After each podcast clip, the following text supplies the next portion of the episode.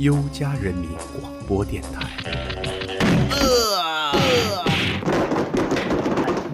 这是我的电台。什么？你的电台？谁这是我哎哎，这是我的电台。让开让开让开！别下来了，这是我的电台。下面我的我的。这是我们的电台。这是我们优家人自己的电台。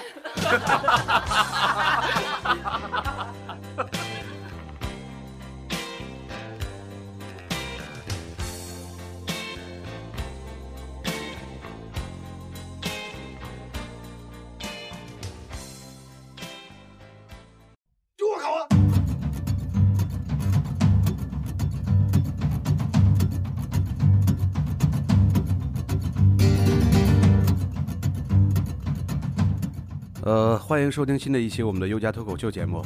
呃，我们这一期呢，请到了几位新的嘉宾，然后他们分别来自凤凰店。我们先跟大家伙儿打一招呼吧，来，大家好，我是斑马。大家好，我是八分儿。大家好，我是思维，其实不是老嘉宾了哈，已经大家听过我两期的声音了。对，这是我们一托儿。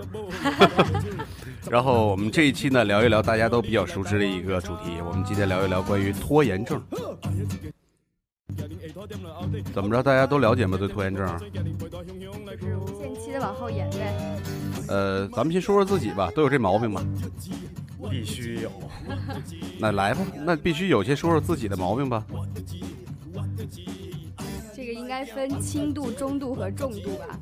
嗯哼，我觉得拖延症儿，第一感觉肯定就是上学的时候嘛，因为才才毕业嘛。我觉得读书的时候，这个论文就是一个拖延症的一大表现舞台呀、啊，拖延症，对，然后，就是比如说老师给你 deadline 是那个下周一吧，嗯从这周一开始到下周一，下周一要上上交，然后嗯等等等，哎，周一周二周三玩过去了，我再酝酿酝酿，嗯然后周五说不着急，还有两天呢，然后到了一直拖拖拖拖到周日晚上，然后开始熬夜，就是无限期的往后延。对对对，就不到不到最后期限绝不死心，绝对不去做。嗯，那其实其实像这种说法，我觉得我们平常人里边啊，其实就是在生活当中，其实拖延症，我觉得更多的体现方式，就比如说晚上要睡觉之前，然后比如说，哎呀，你等一会儿我去洗澡，然后结果一从八点一坐就坐到十二点了，然后再一会儿就变成一点钟了，就我觉得这个是经常在我的生活中会出现的。然后比如睡觉。睡觉我就会，哎，其实那个是是拖延症还是晚睡什么强迫症啊？还是呃，对，其实我知道，呃，法爷这说的是谁啊？因为前两天吃饭聊过。然后其实我跟他说，还有另外一个名词叫晚睡强迫症。我估计，其实我觉得应该可能也算是现在拖延症的一种。现在很多很多年轻人估计都是，嗯，就晚上一直玩手机，对对对玩玩玩。对。然后你看我我们在做这一期节目之前呢，我们也在网上找了一些资料，其实就是那个据我所知，这个资料里边显示说，拖延症其实是一种呃精神精神卫生的一种病。然后呢，它是怎么？它是指的是就是说自我调节失败，然后在能够预料后果是有害的情况下，仍然把计划要做的事情往后推迟的一种行为。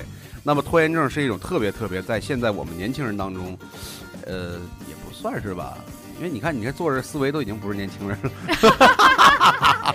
就是就是对，在年轻人一种普遍的一种存在一种现象。那么就是一个调查大一个调查，就是当时有一个数据调查显示是大概有百分之七十五的一个大学生认为自己有拖延症，然后百分之五十的认为自己是一直拖延，然后严重的拖延症呢会整对整个人的一些身心健康会带来一些非常非常消极的影响，比如强烈的一个自负呃自责的一个情绪，然后负罪感。还有不断的自我否定和贬低，并且伴有什么焦虑啊、抑郁啊等一些心理疾病。那么一旦要出现这种状况的话，他就已其实已经就需要你引起重视了。我觉得现在大部分人应该也就是轻度吧，就是如果是轻度的话，就是不影响你正常的学习、工作、生活。如果做一件事情有一个 deadline，那你在 deadline 之前能够完成这个任务，我觉得还好。但是如果已经影响到你的正常的工作生活，那就要引起重视，甚至采取一些可能是呃治疗手段之类的。对对对，我觉得是这样的。就比如说，呃，我们可能会做一件事儿，然后真的是不想做，然后就一直往后的延，一直往后推推推，然后就是不想理这个事儿，最后理到。但是你们会有没有这种情况，就是已经拖到已经不能再拖的时候，你们会有什么办法？其实我觉得这个，这个有时候你拖啊，不一定都是坏事儿。就放拿我个人而言，就是我好事多磨是吗？你跟我说，就是我如果拖到最后期，就是到最后的时间点的时候，我反倒可能会激发我头脑的，就是，呃，你说能量爆发也好，就是我可以非常集中精神的哦做那件事情，然后那段时间做事情会效率非常高。因为来不及了。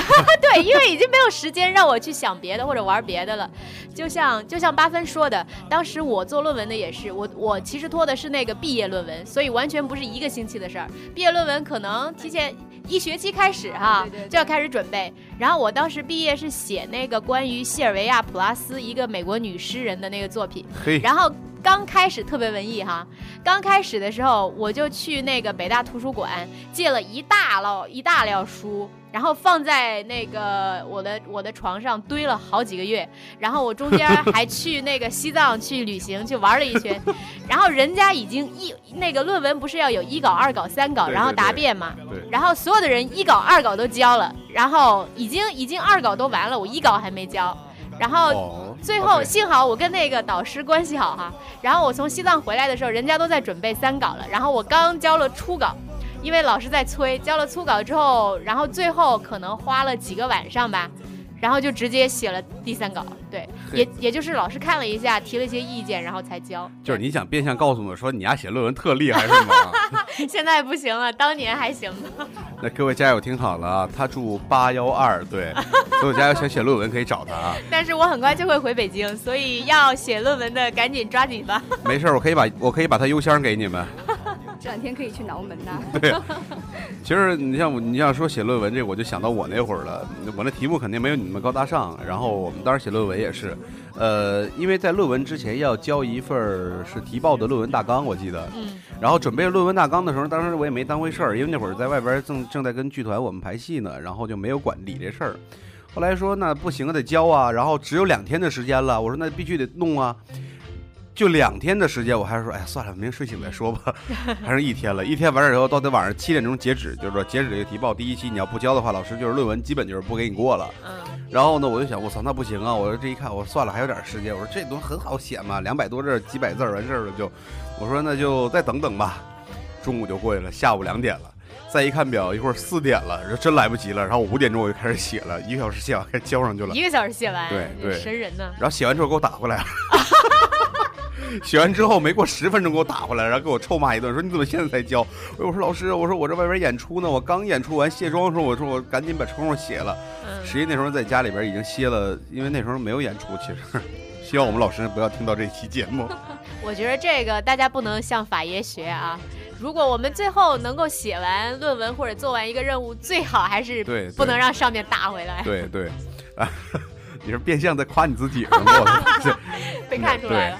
然后那个写论文的时候，就是遇到了一个什么问题，就是肯定会拖延。我也是借了很多的书，然后有些书呢，包括借不到就会去买，比如什么焦菊隐的《论导演艺术》啊，然后什么斯坦尼的一堆书，嗯，借了七八本儿，然后也没时间看，也没有心思去看。你那论文题目叫什么？我怎么听着比我的还、还高大上呃，浅谈表演创作中的真实与呃真实感与信念感。啊？这题目当时选错了，你知道吗？嗯参考资料特别的少，然后我就想写这论文，想怎么写呀？我说借了七八本书，你拿回来，然后根本就是说，就是因为需要看书嘛，嗯，总是跟自己说，哎呀，算了，明天能静下心来，明天再看吧。然后明天也静不下心来，那就明天再看吧。论文截止以后，我当时还有十四天就是论文截止了，我跟你一样，第一稿还没交呢。嗯于是我想到了一个东西，当时在淘宝上就有人代写论文，代写论文的话大概是四五百块钱，嗯然后呢四五百块钱对对，四五百块钱我们那时候，然后我觉得挺便宜的，我说那写一个吧。后来给你姐们儿一说，姐们儿一看我这题目，说完全不会写怎么办？我说有资料，有资料，把资料都给你。嗯姐们儿说还是不会写，我说我说这么着加，我说那你最快能多长时间写出来？他说我也需要一个月。哇，那肯定来不及了，我操！然后我说那我说那怎么办？我说那我给你加钱行吗？他说加钱的话，他说加钱先想想给我开一价一千五。我说行，一千五也写吧，要不然真过不了论文就。嗯我说写吧，然后就是准备给伢打钱了就。嗯完事儿后来过了二十分钟，那那姐们儿在那个那 QQ 上回一句话，她说哥们儿实在还是写不了，就以什么为由呢？以现在手里边堆的论文太多为由，就把我给拒绝了。这也行，对然太不专业了，这个，后来我是真的一点招都没有了，真的就是逼着自己就把这东西给弄出来，嗯，而而且中间还发生一次意外，就已经写了八千多字，电脑一下没有了就。天哪，对啊，对像这种是纯英文对吧？啊，没有没有，那个是在中国本科的时候爷能，写纯英文的吗？因为我觉得还有八一些经历。纯英文的那得，哎，你知道我他们都知道我的纯英文是怎么弄出来的。我的毕业论文是纯英文的，当时要将近七千字的纯英文。然后我们想了一什么招呢？我们是呃，就是写那个中外媒体暴力。然后当时写的时候很，我觉得很 easy 啊。其实写这个英文英文的，你是英语专业的吗？我是英文播音专业。啊，这样，然后他会斑马，咱俩歇会儿啊，他每天聊英文的事儿。不是，主要是这样的，你写这个，你写这个英文论文，它有一个好处就是你可以搜到很多中文的资料，然后你可以把它翻译过来，然后直接在论文中就可以用。我没想到，我当时其实我们当时也是呃，就是提前半个学期吧就布置下了这个任务，嗯，然后到临近呃要交第一稿的前半个月，嗯，然后我把这个这个初稿给搞定，交给老师，老师帮我修改一下格式之后，再呃就是修了二稿三稿，到这个最终审稿的都在最后一天。都都在炫自己的论文是吗？哪有。不？我现在是，我现在重点是想说，就是拖延到拖延到呃半个月搞定的一篇论文，最后呃我那个导师跟我说我的论文还是我们的优秀毕业论文，然后知道这个消息，整个人都不好了。我觉得大家就是写一个学期的论文，大家真的好辛苦啊。我觉得我觉得实你这个这个，你这个最后我觉得拿这个毕业论文真的好对不起我的。你最后留了半个月，其实还好了哈，嗯半个月时间还还好。那你亲爱的老师可能现在呃未来就会听到我们这期节目，然后嗯，然后到时候你们再私聊吧。我一定会。我一定法爷，你觉得你的老师不会听到你的论文吗？我不会让他听到的，我觉得你的概率会比我高一点我。不会让他听到的，放心。斑马，你有拖延症吗？我的拖延症主要表现在对这个事情不在乎，可能可能是因为这个事情也很重要，但是自己会因为其他的事情对这个事情不在乎。例如呢，就比如说，比如说那如果现在有一妞儿跟你约会，你会拖延吗？这肯定是第一事儿啊！也会，这拖不是，约会也因为因为不会有妞儿找他拍，不会有妞儿找你什么？妞儿不够辣是吗？主要跟女朋友出出门之前，我得让化妆化妆，通提前通知我，然后我我才得有那个时间准点出门。哎，你一说这个，因为因为要化妆，对不对？就 对，你看还有什么刮腿毛啊、戴美瞳啊，什么 乱七八糟的呀，对画个眼线什么的。对，嗯，特别的需要费时间是吧？对对对。那其实我现在有一个，就是有一个问题想问一下大家，就是有一种我的身边的朋友经常会出现一种东西，你觉得这种是拖延症吗？就比如说啊，你跟你的好朋友一起约到晚上六点一起吃饭，嗯，然后呢，他他说，哎呀，那个到了吗？然后这时候其实已经超时了，没就是已经六点半了。他说，嗯哎，我现在，哎，我我到了，那个我我已经马上快到了。实际他刚起来，嗯，对，还没出屋呢，你知道吗？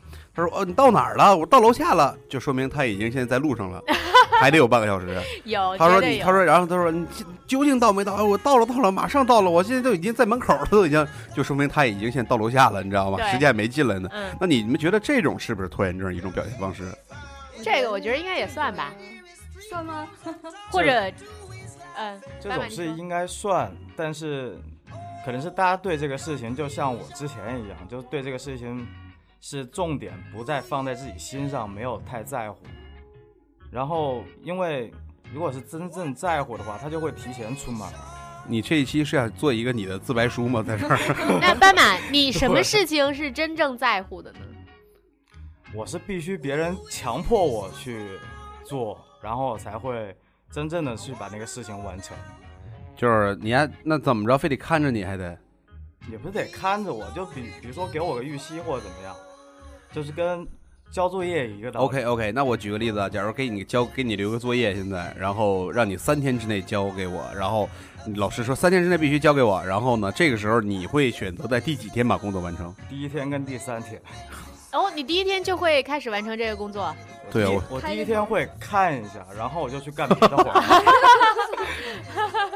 哦，其实其实我想说啊，那个看一下那一会儿，你其实就是让大家让自己了解一下这个大概会花多少时间，然后你大概可能能不能完成这件事儿，对吧？你看了一下，觉得应该没什么问题，我第三天能够搞定，然后你就放到第三天，对，对是这样吧？对对对，那其实还是斑马是挺靠谱的。也拖延，我觉得。对，就是因为你知道吗？拖延症有一种说法是说，实际上爱拖延的人都有完美主义的倾向，对，就是你不想。对你不想随随便便开始，你想做到最好。那你洗澡这个事儿，你怎么给我解释解释我？我想洗的最完美是吗？你想洗的最干净啊，我想洗的最干净是吗？我最想洗的香喷喷。你们这个解释直接把拖延症给升华了，有吗？对啊，你你你这是夸拖延症，那所以大家都要有多多，就是大家尽量都有拖延症。其实我觉得，那你对于我洗澡这，我真的理解不了。难道是我要洗的干净一点吗？在 洗澡这个事儿，你并没有说一个期最后的期限呢，又没有人来限制你多久之内、但是我自己，会限制我几点钟睡觉，啊，但是在自己已经到了睡觉那个点儿上，竟然还没有去洗澡，竟然经常会发生这种事儿。对，我觉得这种事儿是挺痛苦的。让我觉得那是因为床上没有一个女朋友在等你。哎呀，这个是聊到重点了，我觉得对。对对对，如果有的话呢，我可能立刻就去洗澡去了。然后还有一个，操，还有一个就是那个，呃，操，聊不下去了，有点儿。一说到女朋友，法爷这心就不在这儿。是我的脑子里边全是别的画面了，现在有点心塞的感觉。呃，还有一种，还有一个问题就是什么呢？就是比如说马上快睡觉了，然后总想说，哎呦，再抽根烟再睡吧，我再喝口水吧。然后喝口水的时候，突然把电视一打开，哎，这节目不错，看完那个睡吧，看完这肯定睡。看完之后也不想上去，玩个手机，对对对，玩儿，然后上去上床之后，啊，然后躺那儿开始翻手机，啊，这一会儿就五点了就。这应该就是你昨天晚上的真实经历吧？对对，五点。昨天我下来，昨天我在家里边就上去以后，然后又下来再抽根烟，又上去，又下来抽根烟，又上去，还是睡不着，就是这样，睡不着。你就这个，我觉得可能跟拖延症有关系，就带来的一些危害。但是我对于工作上的事儿，嗯我是不愿意把它放在最后，除非是这工作让我特别的头疼，嗯那我可能会一直拖着把它到最后完成。但如果这个就是普通的工作，我都会选择在第一时间把它去完成，因为呃早完事儿早轻松啊。你要越拖的话，其实我觉得越拖心里越难受，越闹心。尤其是到你最后说你要完成这项工作的时候，一想我操，还有事儿没完成，那真的是没心情做了，就已经。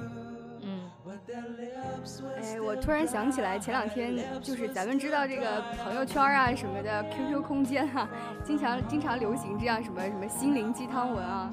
前两天在这个朋友圈有一朋友就发了，就是有关咱们拖延症这么一心灵鸡汤文。他说，发现呃我们周边有这么一种人啊，他总是表现出来很忙的样子，比如说。哎，你叫他去玩，叫他去吃个饭，或者叫他去做，就是一起干点什么，他总会说，哎，嗯我策划还没写完，我工作还有啊、工作还有没有搞定的地方，我的会议记录还没没搞定。总之就是这不是拖延症，我告诉你说，这个是月光族啊。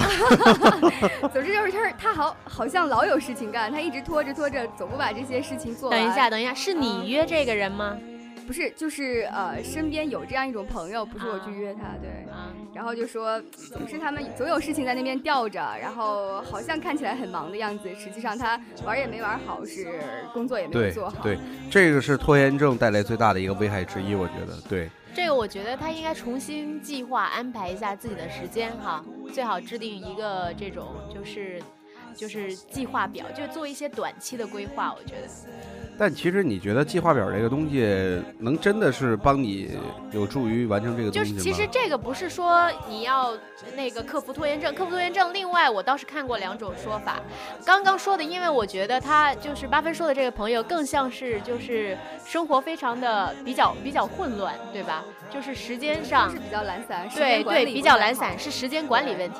如果说到拖延症的话，我之前有说听说，就是其实可能市面上有很多讨论怎么克服拖延症的书哈，但是我嗯觉得大部分可能都是比较比较扯淡，因为他会告诉你，你给自己一个 deadline，最后一定要去做到这个事情，怎么怎么怎么着。但实际上，如果你能做到，那你就不是拖延症患者了。对啊、对啊、啊、然后呢，我另外有听到两个，我觉得其实还是大家可以一试的方法。第一个呢，就是如果你拖一件事儿，你可以把那件事儿就是大事儿碎片化。嗯就如果是一个很大的任务，你可以把它切分成一件一件很小的事情，然后你在零碎时间。就是做做一点点，就是一个小碎片，然后慢慢的，其实那件大事儿就完成了。因为嗯因为让你头疼的时候，常常是说你一想到哇这个事情我要做这个做那个，好好好大一堆，然后你就觉得很头疼，不知道从哪儿开始。嗯所以如果你一开始就把它切割，然后把它按成做成一个一个小任务去完成，这个可能会有帮助。嗯，我明白了。对那也就是说，我要先把脚洗了，洗完脚再看会儿电视，对对对对对然后再把腿洗了，洗完腿哎，再看电视。然后我再再去洗脸，等一下然后最后再洗头，分开去洗。你洗澡那个问题，是因为是因为是因为没有女朋友的问题。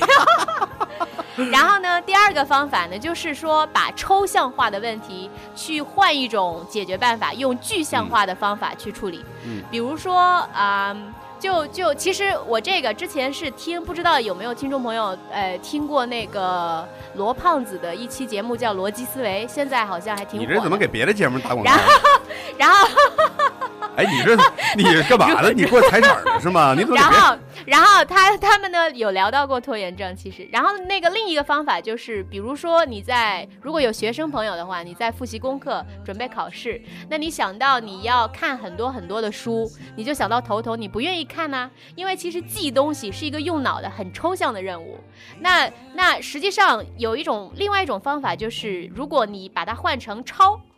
就是你如果要背背一段东西，你不想去用脑，那么你就用笔用手去把你要背的那一段东西多抄几遍，其实一样也能够达到一定的记忆效果。嗯哼，对。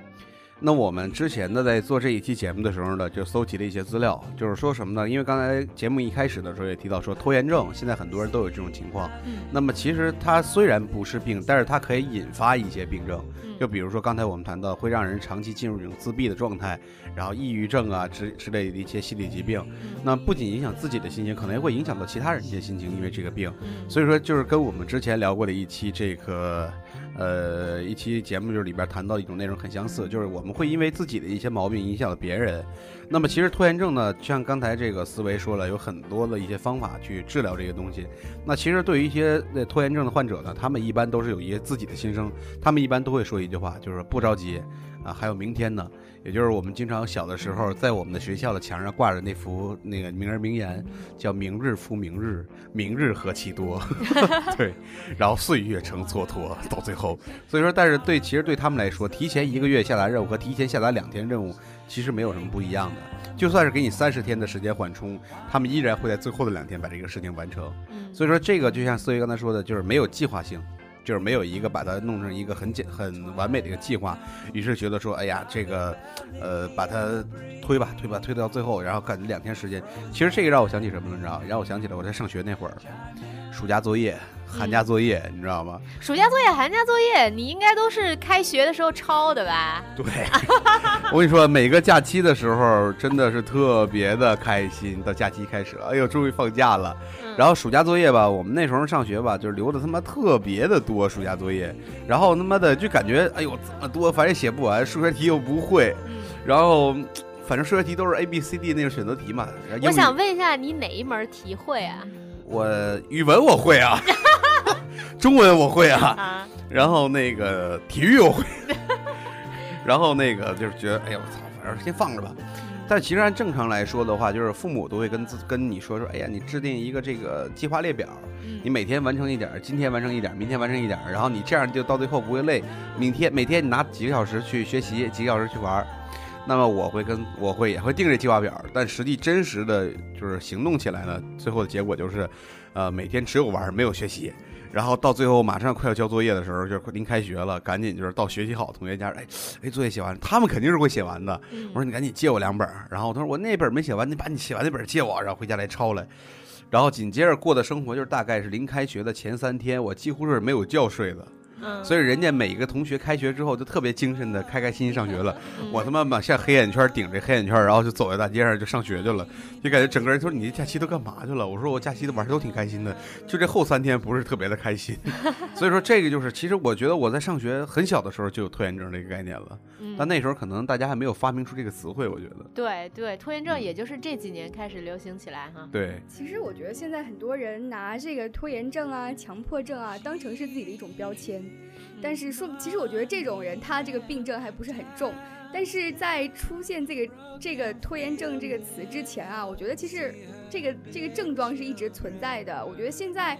呃，就是有点夸张，就好像非要把它上升到一种病症的这个状态，我觉得反而这样会起到一些反作用。有人觉得反正我有拖延症，那我就继续拖呗。对对，我觉得，嗯，其实斑马，你这期过来是打酱油的是吗？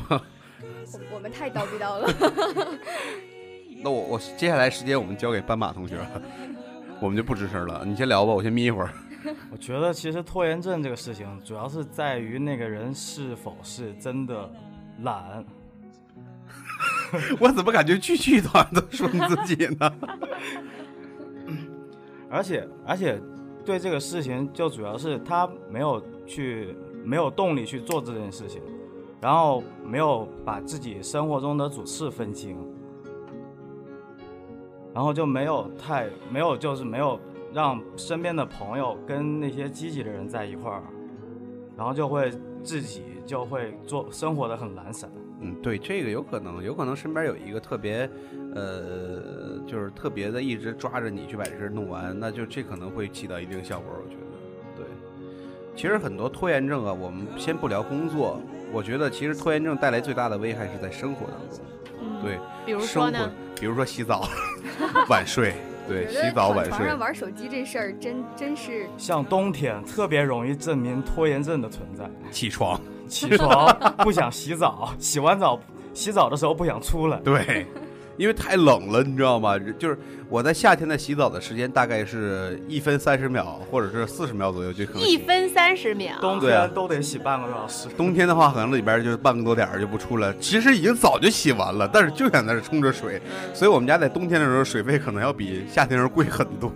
嗯，对，夏天时候你冲一下得了，一天洗个两三次，你一分钟。你这夏天要洗半个点儿的话，那真是那什么了，觉得我，因为我觉得没必要吧。我我是洗澡的。其实我觉得生活中这些这种事儿啊，我觉得拖一点儿就没有对其他人造成什么危害啊。我觉得这个。但你要是吃饭呢？你比如说，我们现在一屋子坐五个人，坐四个人，坐五个人，哎对，然后就哎吃什么呀？不知道啊，你说吧。然后哎。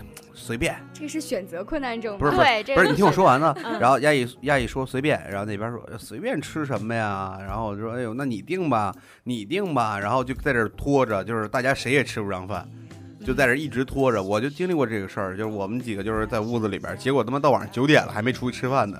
最后真是饿的实在，因为可能真的也是不饿，但是就算最饿的时候，也有人会犯这拖延症。就拖延症，我觉得这个东西太可怕了。有时候一这么想。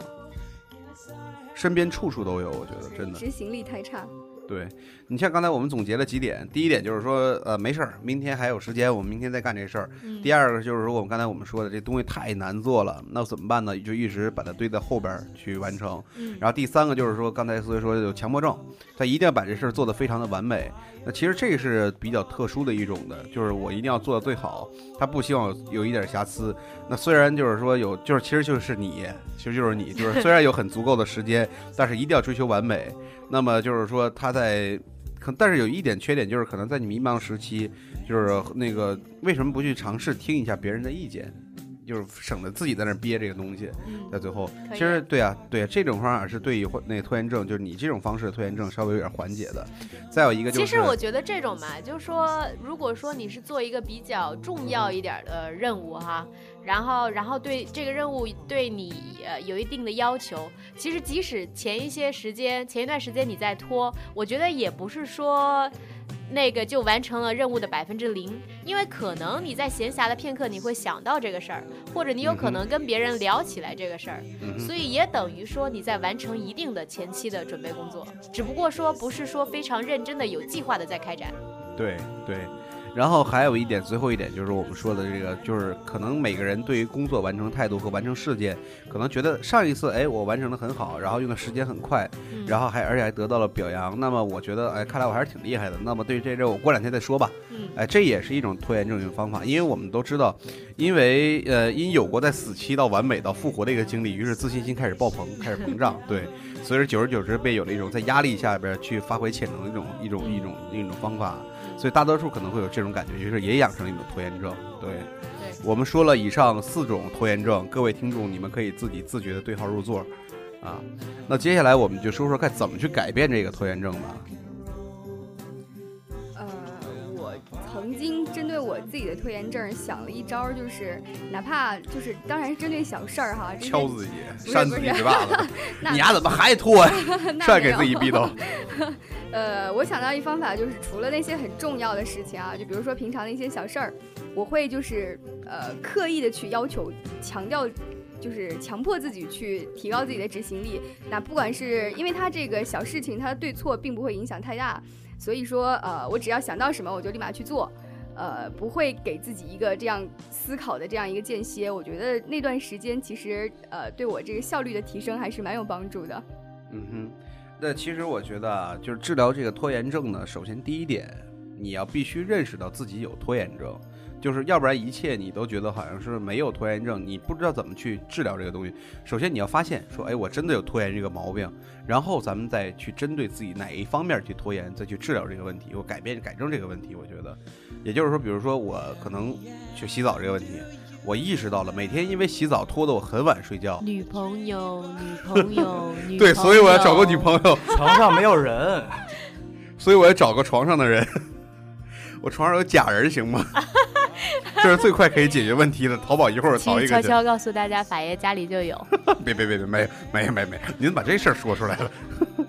那么第二点呢，就是找到自己拖延的原因，然后把它写下来。为什么会拖延？比如说不想晚睡啊、不不想早睡，不想起床。其实不想起床是一种非常明显的拖延症。不想起床有两点，第一点是真的特别困，第二点是不想面对自己第二天的生活。所以说大家都会有拖那个赖床的一个毛病。那么把自己的原因找到，然后把它写下来，并且放在自己每天最显眼的位置，然后努力的将想办法一条一条的去把它克服掉。那么第三点就是刚才我们提到的，就是说给自己制定一个完美的计划，或者是把一个大项的事情拆分一小项，比如洗澡，可以先去洗个脚，洗完脚回来再看会儿电视，然后再去洗手，然后再去洗，然后再又洗身子，然后洗后背，再分开去洗。对，那么其实这种情况下真的要分开再洗吗累 没办法，而且这这也得找人帮忙吧？如果有人帮最好了。然后那个，那么给自己制定计划之后呢，如果没有完成，我希呃每我希望是各位听众呢能给自己一些惩罚。那么比如说这个事情呢，最好是两个人协助去完成，就是在有人监督的情况下去把这个事情完成。那么接下来一个方法就是寻找一个没有拖延症的一个伙伴，就是像斑马斑马刚才说的那个，找一个没有拖延症的一个习惯的一个人，让他去想办法去影响自己，然后让逐渐的把这自己的这种拖延症这种习惯，然后给打消掉。嗯，我觉得这是这几种方法是我觉得刚才我们在聊的过程中总结出比较有用的几个方法。这个谁影响谁得看，估计也得看人数比例哈。说不定没有拖延症的那个小伙伴被影响了。是啊，是啊，有可能，真的有可能，你知道吗？我觉得真的，那其实拖延症啊，其实我觉得对于年轻人来说啊，其实我们最重要的是在里边体现一点什么呢？就是我们在里边别忘了自己的责任感。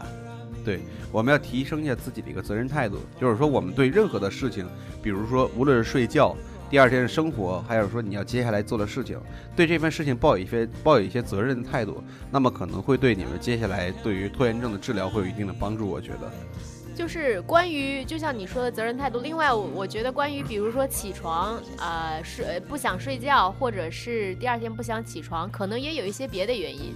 不想睡觉的情况，像我自己我就会有，因为我之前我上一份工作上班的时候，下班非常晚，嗯。就是我可能九点，甚至还搞过十一点多、十二点到家。然后那个时候我就不想早一点睡觉，因为我白天，我白天就是一直在上班，然后我晚上感觉自己的私人时间都没有，嗯或者没有过够，我就会觉得我我要我要玩一会儿，我得玩一会儿，然后不然这一天就觉得好像没有休息到位，然后就一直拖到很晚再睡。所以啊、这估计也是一个因素。对然后第二天起不来呢，一个是天气因素，这个我觉得大家都无法避免。如果外面很冷，就是不想起来，这个属于天性吧。我操，这咬着牙硬着头皮起啊！然后然后如果说就是很暖和的天气，很舒服的天气，你还是各种赖床不想起，然后一起来就觉得很头胸闷气短。那我觉得你可能要考虑一下，你白天做的事情是不是你真的想做的事情，看是你的工作啊、生活，你想你过的生活是不是你想过的生活，你做的工作是不是你想做的事儿，因为你看啊，得去找一点让你有充满干劲的事儿。嗯哼，你看啊，是这么一回事儿啊。天气不好的时候不想起来的床里边，是因为天气冷；嗯天气太好了，是因为哎我操，这种天儿不睡觉是浪费了，你知道吗？这种天儿不睡觉太浪费了，你知道吗？于是两种方法，你知道吗？就会让这些拖延症患者起不来床。反正就睡吧。对，所以说我觉得就是总结一下啊，咱们就是尽量给一些各大听众呢，各位听众呢，就是呃总结一下，就是说我们尽量多一些计划，然后少一些盲目。呃，我们多一些思考，少一些应付，然后多一些自省，少一些自满，也就是刚才我们说这种自大的精神。然后在最后，我们没有多一些时间目标，人对生目标。人生多一些目标，然后多一些对你未来负责的这项工作，或者负责接下来要做这件事情多一些责任感，我觉得对。然后我在网上刚才看到一个东西啊，就是有一个东西叫番茄时间工作法。这个番茄时间工作法是指的是什么呢？我们在宜家的时候经常能看到一种计时器，就是拧的那种的，拧完之后，然后放在那儿会滴滴滴滴，上面有刻度，然后拧到那个刻度就开始滴答计时。其实这个番茄计时法很简单，它能简单的让人就是质疑它的一个有效性，但其实与其尝试，还不如就是说我们去真的去试一下这个东西，因为什么呢？比如说我要规定自己在多长时间内完成一项工作，嗯那么那个刻度计最长的时间可以拧到六十分钟，嗯一个小时。那么在这个一小时之内你要完成什么东西？你可以尝试强迫自己用这种刻度计的方式把它拧到一个钟头放在这儿，或者我规定自己二十分钟要把这个早洗完，或者十分钟把这个早洗完，这样呢就会避免一些拖延症的发生，因为这个闹钟一响你就知道到点儿了。就像斑马刚才说的，没有时间束缚我。哎，你这让我想起来，就是现在有一些早起的闹铃，已经有各种各样的闹铃了。比如啊说你不爬起来，就是摁住它，或者砸它，或者怎样，它就根本根本就不会停。还有那种满屋子跑的。我在这对里给大家推荐一款 app，在那个我们的那个 app 的 store 里边就有一款这样的 app，就是叫做怪物闹钟。因为我我我我我们家孩子就在用这怪钟，波波在用这怪闹钟，太吓人了！我操，早起来真是吓死我了。里边就是小孩的那种惨叫，然后它里边有各种的声线，然后可以混合在一起，你知道吗？然后警报、公鸡叫，小孩在那儿哭喊我操，疯了就哎，。像像这种，我觉得应该其实要少用，因为人在睡眠状态，你被突然惊醒，受惊的对这个对受身体惊其实是不对呀好的，我他妈真受惊了，我操！身体真是整个人都不好了，你知道吗？就基本是有一段时间状态，在他在使用这个怪物闹钟之后，就是基本他起来之后，我也没法睡了。不好了。我我所以那段时间我起得非常早，七点之前我就起来。他说你们起这么早啊？我说我睡不了了，我说整个人都不好了，听这闹钟。我推荐你们大家使用。如果对于一些重度的患者，比如赖床的拖延症患者，我建议你们使用这个产品，就真的非常的棒。或或者或者养一只宠物。像法爷家里有对像我们家的猫就会一大早就在那儿扑腾，定所以你养养一只狗或者养一只猫，一定能给你每天准时叫床。对哎，，我在准时叫床 还可以，我家猫确实是每天早上六六七点就必须舔脸，就叫。床必须必床须饿了，它就开始叫了。对，我们家猫是因为我们家两只猫，每天早上准时在六七点钟开始，俩人开始追撕巴起来，就开始底下开始连打带叫的。我操！我下去挨个揍一顿，揍完一顿之后我也睡不着了就，我就自然而然就起来了。我觉得这也是很好的一个方法。哎，我这儿也有一个那个 app 推荐啊，名字叫做“学霸拯救地球”，然后这个 听这名字很炫酷嘛？八分，我跟你说，八啊分一听就是学霸。对，我没有跟你们说，这个 app 特特别牛逼的一点就就是特别能治这个玩手机这一这一症状。是吗？就比如说哦哦解哎决的那个，不不不，哦就是你设定你要在多长时间内完成什么，然然后它它会把你的整个手机锁定锁掉。对你不完成这个手机，你是永远玩不了的。对对，我我那如果有来电呢？来电是可以接的，它不影响那啊。个来电，但是就会影响你玩所有的东西。这个东西我我这个这个 app 虽然没听过这个名，但是我的一个身边的一个朋友，对对，一个朋友，这个朋友在在在荷兰那边读书，然后有一段时间他为了过这个雅思和托福，然后但是你知道那个东西特痛苦，在学英语的过程中，于是他强迫自己就下了一个这个软件，防止自己玩手机，嗯，而且每天看微博的时间它有限制的，你超过那个时间，哎那个 app 就是微博那个 app 就打不开了就，微信那个 app 就是朋友圈刷不了了就，所以说我觉得这软件挺牛逼的，我应该给波波下一个。大家可以尝试一下。对对，所以说咱们这一期节目总体来说的话，就是我们刚才综上所述那几点，我们全部都做到的话，我们就可以逐渐的和我们这个就是我们能够意识到自己有拖延症的一些同学们跟拖延症说再见。我觉得真的，其实最主要的一点，还有你要有一个坚强的意志力，我觉得这一点是很重要。嗯就比如说，呃，你可能知道自己的问题，也知道解决方法，可是没有一个意志力的话，哎，还是找一个人监督你一下吧。所以说我也又回到了女朋友这个话题。哎，我刚想说，我哎也总结一句，我们今天这节目的重点就是给法爷找个女朋友。呃，好吧。那么我们这一期节目也时间也差不多了，然后斑马然后最后给法爷征个婚啊！哎 对，尤佳各位注意了啊！好吧，那个 这这那别了，我都我都这么大岁数了，你看法爷说话都结巴了，这紧别害。羞，别别害羞别别。别别，我我我我我我，那个呃那斑马第一次来录我们的节目，然后没想到我们这一期节目聊的这么正式，然后没有什么啊太，太多，给给斑马顺便也征个婚。对对对，给他也征个婚，就是我们著名的这个凤凰店的二狗的爹啊，给他征个婚。他们家有一只二狗的猫，哎，二狗我抱过，超萌。然后那个他第一次来我们这个节目，可能没想到我们节目这一次做的还是比较有节操的，是吧？对，对，没想到可能有点不符合你的气质，然后觉得头疼吗？疼。所以说这一期节目我们就先到这儿了。呃，在此呢，先做一个广告，我们在十二月七号，也就是我们的白云店优家的白云店的店庆，我们在十二月二呃十二月七号会在我们的白云店的大厅对举行一场白云店的一个一周年的店庆。那么希望所有的听众和现在我们的凤凰店的一些家友可以届时来一起参加，然后到时候我们有美食和一些特别特别好玩的一些游戏环节，希望大家能够参与。呃，那我们这一期节目就到这儿了，然后希望大家能早日治疗这个拖延症。我今天晚上回家就是先去洗脚，然后再看电视，回头再洗腿什么的。不要放弃治疗哦。好的，对，希望大家也不要放弃治疗，记得常吃药。那我们这一期节目就到这儿了，好吧？好，各位听众，拜拜。拜拜，拜。拜。